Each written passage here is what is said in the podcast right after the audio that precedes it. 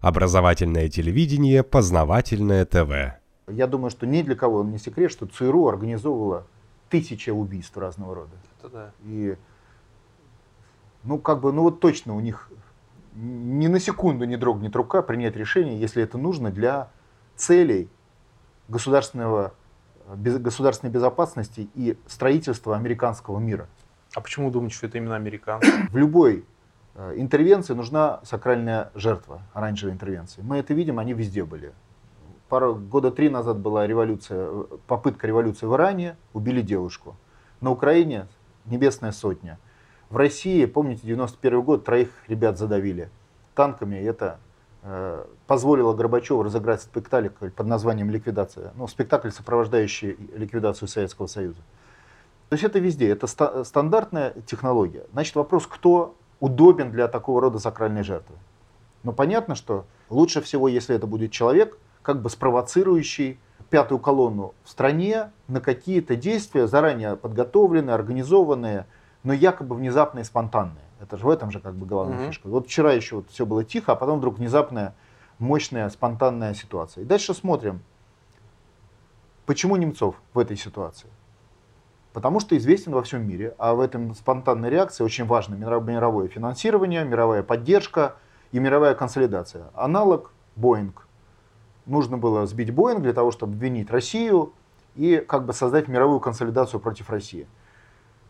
Сейчас абсолютно такая же история. Или террористические акты. Вот э, как, у нас же было много терактов, десятки, если не сотни. Вот убили 15 полицейских в Грозном не так давно. Или взрыв э, на вокзале в, Волгограде. Или взрыв в метро в Москве раньше. Для чего это делается? Для того, чтобы создать как бы возбудительный такой фактор. Здесь это террористическое убийство, то есть теракт в центре Москвы, учитывая, что Немцов известен всем, а в то же время он не так нужен американцам для организационных дел. У них есть уже подросшая смена. Кроме того, он как бы из прошлой команды в целом недостаточно в организационном плане их устраивал. Э, и ну, это видно было, что недостаточно в организационном плане устраивал. Кроме того, он, вообще-то говоря, изначально был за Путина. Поднимите его интервью начала 2000-х годов. Он был на стороне Путина и поддерживал Путина. Но потом он наоборот стал. Ну, потом он также и обратно станет, если что. Они же это понимают. У них есть как бы подросшая молодая смена. Ну, например, тот же Навальный. Поэтому Немцов им как бы стал не очень нужен. А на жертву кого-то надо назначать. Очень удобно Немцов. Вот именно с, с учетом факторов. Теперь э, почему теракт? Ну понятно, центр Москвы, Красная площадь, да, рядом Кремль. Все условия для громкого террористического акта. То есть что-то вроде небесной сотни, только в одном лице. Ну, то есть вот 100 человек убили, неизвестные снайперы. Кстати, Бзижинский говорил, что это те же самые люди. То есть mm-hmm. те, которые организовали, просто физически та же команда. Те, которые организовали расстрел Небесной Сотни в Киеве, провокаторы со снайперскими винтовками. А мы помним, помним кто их организовал. Это Парубей был и нынешнее руководство, э, которое сегодня американцы назначили на Украине главными. Поэтому это даже технологически та же самая команда, профессиональная. Она, эта команда, прекрасно знает, что такое Москва. Часто в Москву ездят люди, поэтому для них это организовать теракт в Москве, это в принципе, ну, так же, как и в Киеве, не так сложно. В плане знания и организационной стороны. Ресурсов там более чем достаточно, спецов там более чем достаточно. То есть минимум в этом убийстве привлекалось, ну, наверное, десятки людей, это видно там, в каких-то организационных моментах. От слежка, сопровождение Немцова, движение автомобилей. Может быть, автомобиль был не один, страховочный. Угу. Скорее всего, это ну, десятки людей участвовали. Поэтому в чистом виде террористический акт, организованный э, спецслужбами Соединенных Штатов Америки, их стиль и их э, спецслужбами, им подчиненными на территории Украины. Вот если грубо сказать. Теперь посмотрим как бы пошире на проблему. Итак, американцы запланировали в Россию мощный такой марш который должен был ознаменовать начало, собственно, подготовки и переход в ситуацию Майдана. Это который вот антикризисный марш «Весна», да? Да, так его назвали. Угу. Впервые об этом марше потребовал провести в центре Москвы господин Ходорковский. Мало того, он потребовал его привести, даже если не будет разрешения. То есть с точки зрения письма Ходорковского, которое мы знаем, э, и там товарищи, которые его подписали, там сказано, мы при любых обстоятельствах будем проводить в Москве в центре марш. То есть подготовка началась больше месяца назад. Но такие вещи делаются сильно заранее. Да. да. И с момента этого письма. Дальше э, начинается э, в рамках подготовки э, этого марша, ну там, значит, накачка людей, подготовка там, территории. Э, после этого мэрия Москвы разрешает этот марш э, в Марина. В принципе, организаторы спокойно на это пошли, потому что, скорее всего, планировщик, э, ну я не, не, не уверен, организаторов такие вещи не посвящаются, чтобы не было утечек типа террористического акта. Но тот, кто заказал, то есть посольство Соединенных Штатов Америки и, Гос, э, и ЦРУ и Госдепартамент, они, конечно, уже распланировали, что произойдет событие, в результате которого будет реализован первоначальный замысел. То есть марш произойдет в центре Москвы, рядом с Кремлем, о чем, собственно, требовал Ходорковский, и как бы при любой ситуации. Ситуацию, я так понимаю, планировщики понимали, они создадут. Появляется Немцов, появляется сакральное место на Васильевском спуске – и, соответственно, появляется возможность этот марш провести там, где он изначально и был задуман. В этом письме это было изложено, ну, рядом. Для чего им нужна была вот Тверская, Манежская или вот как Васильевская флот? Чтобы подготовить ситуацию со штурмом Кремля. То есть мы понимаем, что американцы готовили первые события Майдана в виде неудачной, наверное, на первый раз, ну, попытки штурма Кремля.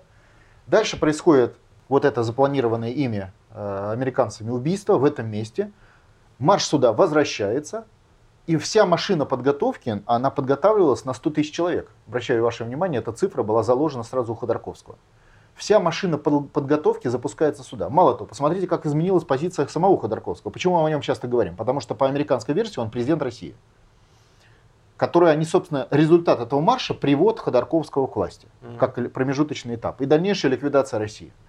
Так вот, э, он вдруг резко изменил слова. То он говорил о том, что там Путин еще 5-10 лет, т-т-т-т-т. Тут вдруг внезапно он говорит, все остались буквально последние дни, срочно, срочно, срочно, ну типа на штурм. Это означает, что они все рассчитывали, что история с убийством Немцова запустит вот этот процесс, который позволит им перехватить уличную инициативу и запустить марш. Дальше посмотрим. Начинаются такие чисто профессиональные вещи. Ну, во-первых, кто смотрел этот марш, он видел так называемые красные капюшоны. Вот э, можете посмотреть, у нас есть лекции, мы ведем для актива национального своего движения, как противодействовать ин, интервенциям.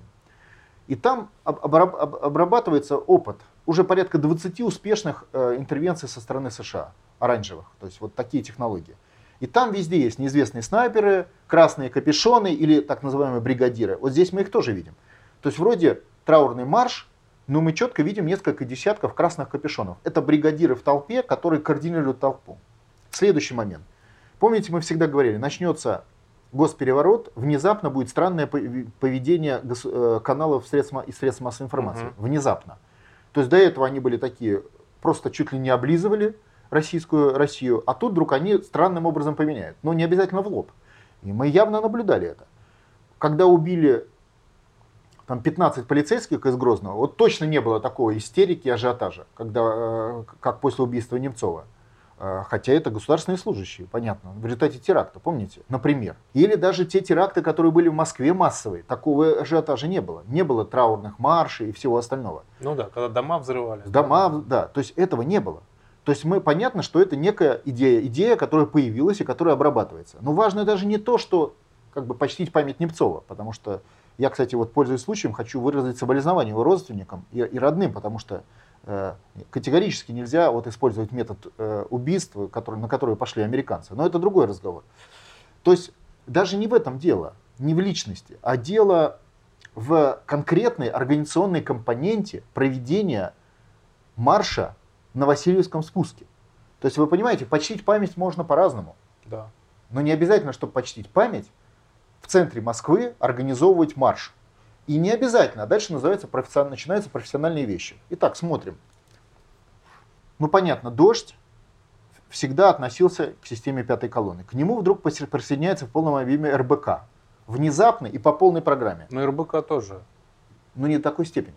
Ну добавилось. То есть к ресурсам э, дождя добавилось ресурс РБК. Дальше. Вести 24. Вообще странная история.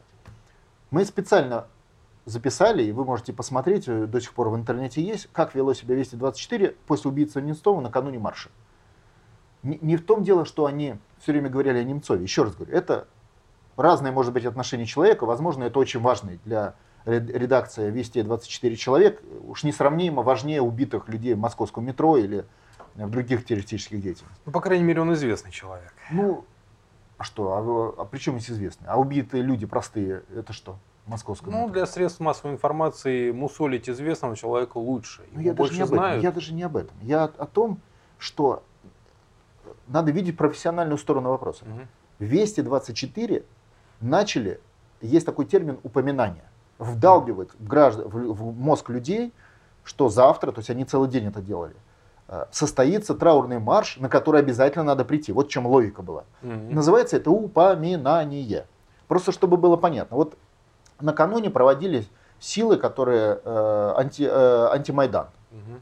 На, на антимайдан э, собрались силы э, пророссийской ориентации. Вести тоже о них говорили, потому что все-таки статус мероприятия.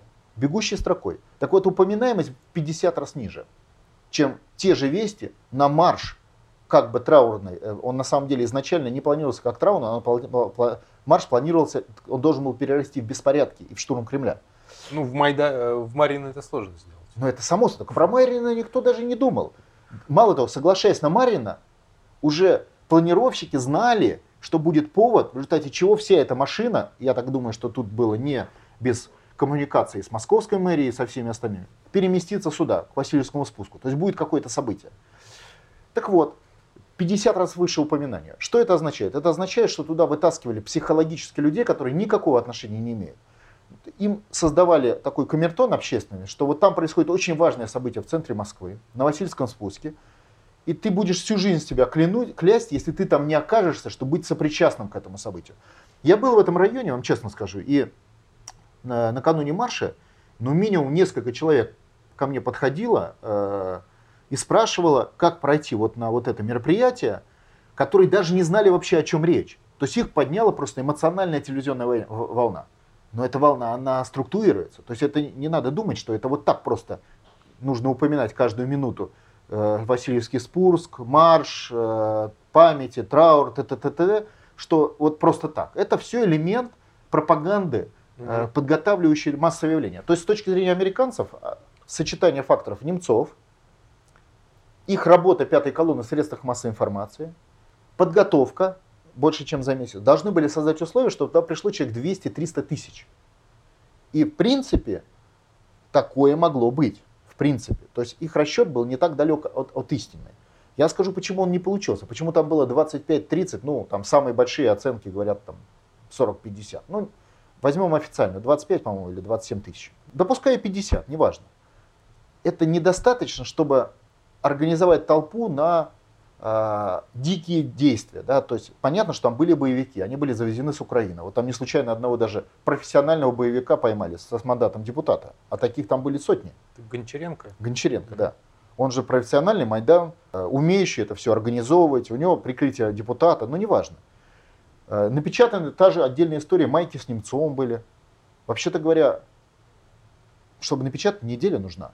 Ну, да. И уж точно в рабочий день потому что фирмы в выходные не работают. Это не трафарет на дома нарисовали, это фирма печатала. Мы же печатаем майки в ноги, мы знаем. То есть это минимум неделя. И точно в рабочий день, даже если ты там очень будешь просить. Значит, невозможно напечатать это за ночь, невозможно. То есть все это было явно заранее подготовлено. Понятно, что те, кто это печатал, готовил, они не, не знали, что будет убийство Немцова. А им как-то по-другому это мотивировали. Кстати, надо тут следствие разобраться.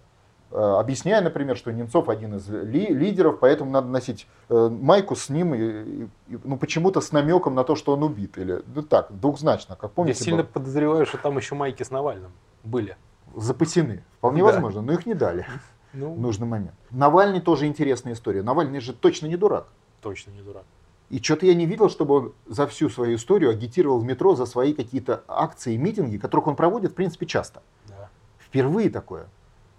Думаю, что это было, ну, ну он сагитировал там пять человек максимум, да, но думаю, что это был разыгранный спектакль, договорной, чтобы его посадили, он был в стране. И от возможного убийства своего, он же не догадывался, что это может и на него. Американцы же им плевать, для них же туземцы все. И, и предатели здесь, и, и мы с вами, для них все, все туземцы, то есть они жизни-то тут считать не будут. Что, на Украине они считают жизни своих, что ли? Посмотрите, сколько своих перебито там сейчас я имею в виду американцев своих, то есть те, которые э, служат верно американскому оккупационному режиму. То есть они точно не будут своих жалеть, ни Немцова, ни Навального, никого. Поэтому Навальный свинтил и дал себе, с одной стороны, алиби, с другой стороны, э, не участвовал вот в этих событиях, которые могли бы перерасти в штурм Кремля, который был бы отбит, но был запущен необратимый процесс. И тут бы спросили, а где там был Навальный во время этого штурма? А его нету. Он 15 суток получил. И помните, в прошлый раз, когда Навального посадили на 15 суток, орал аж госсекретарь США. Сейчас полное молчание. То есть понятно, что это была договорная история, в том числе и со стороны а, планировщиков из э, Соединенных Штатов Америки. Вот это достаточно видно хорошие вещи. Но для нас какой вывод надо делать? Первое, средства массовой информации за, за, пошли по сценарию с, э, госпереворота. Они остановились через сутки, потому что видят, ситуация не получается. Второе, антимайдан сработал. То есть люди почувствовали, что будет провокация. Если хотите, русская чуйка. И в результате 200-300 тысяч человек не пришло. Понимаете, да? А пришло вот 27, ну, еще раз говорю, максимум 50.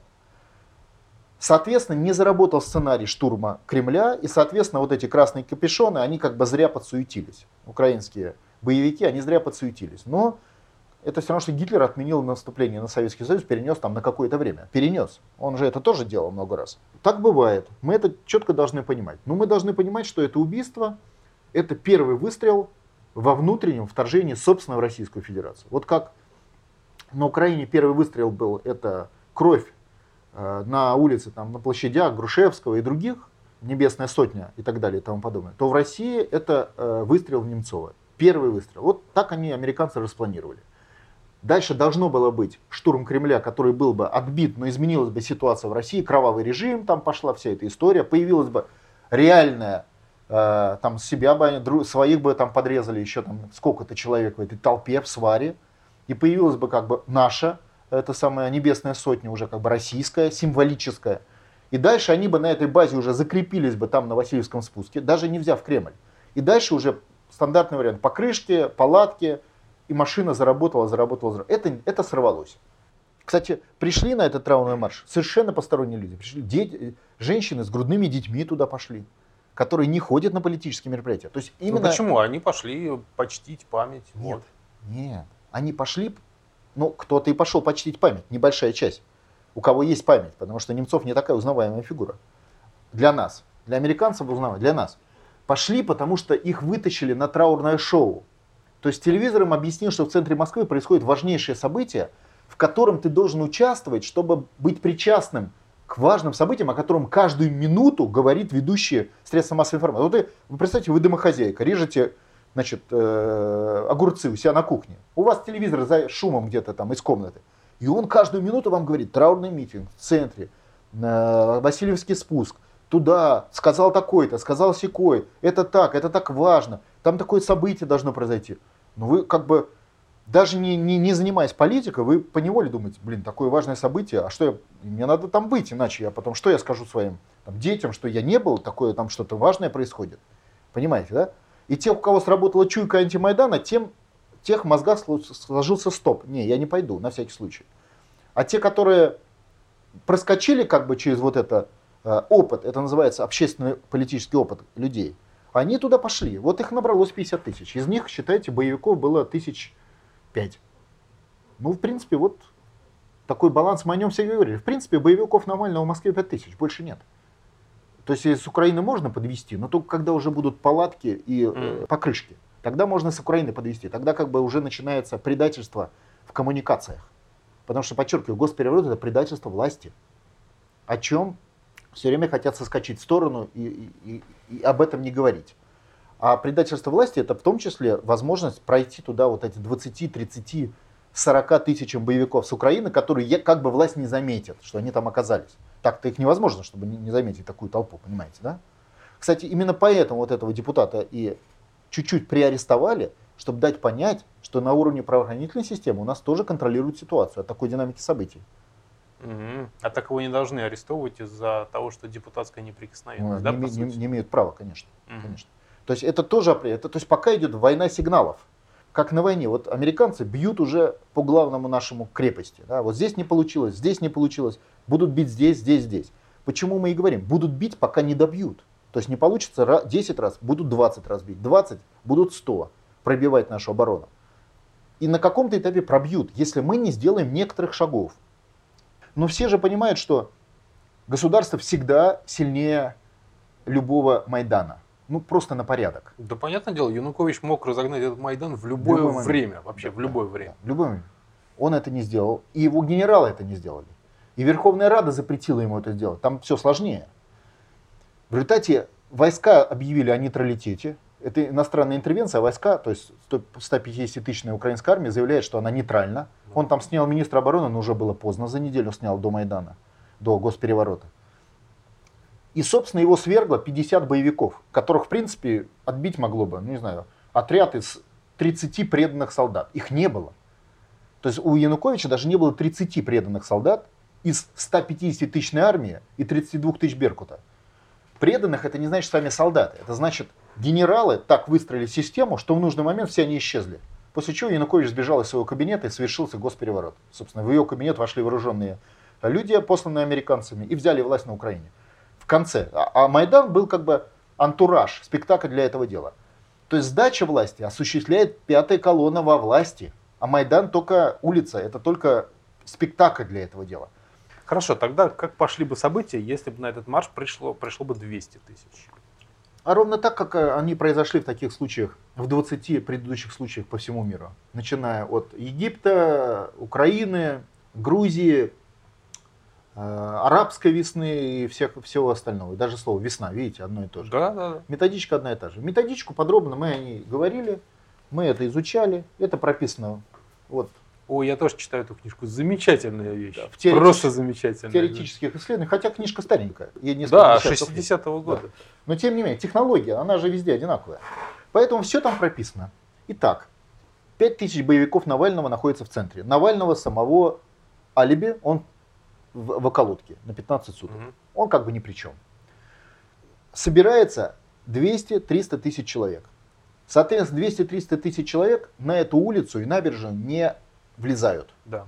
Они скатчиваются со, всей стран, со всех сторон и со всех сторон начинают туда проникать, просто продавливая э, кордоны полиции не только, но и через Варварку, через э, Ильинку и с, с других направлений. То есть они как бы не проходят рамку, и пытаются пройти со всей страны. Вот я видел людей, которые шли со всех сторон, просто они как бы уходили на рамки. Рамки стояли, кто помнит, в районе Славянской площади.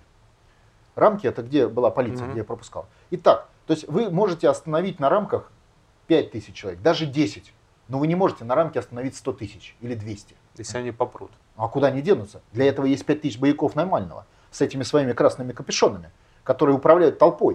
То есть они в каком-то месте дают, допустим, э, вспышку Э, события, ну там, не знаю, взрыв, э, какой-то... 100 человек мог, могут и без взрыва как бы возбудить толпу каким-то образом, mm-hmm. давку и так далее. И эта давка сметает и рамки, и полицию. Тем более полиция там, она была без всего.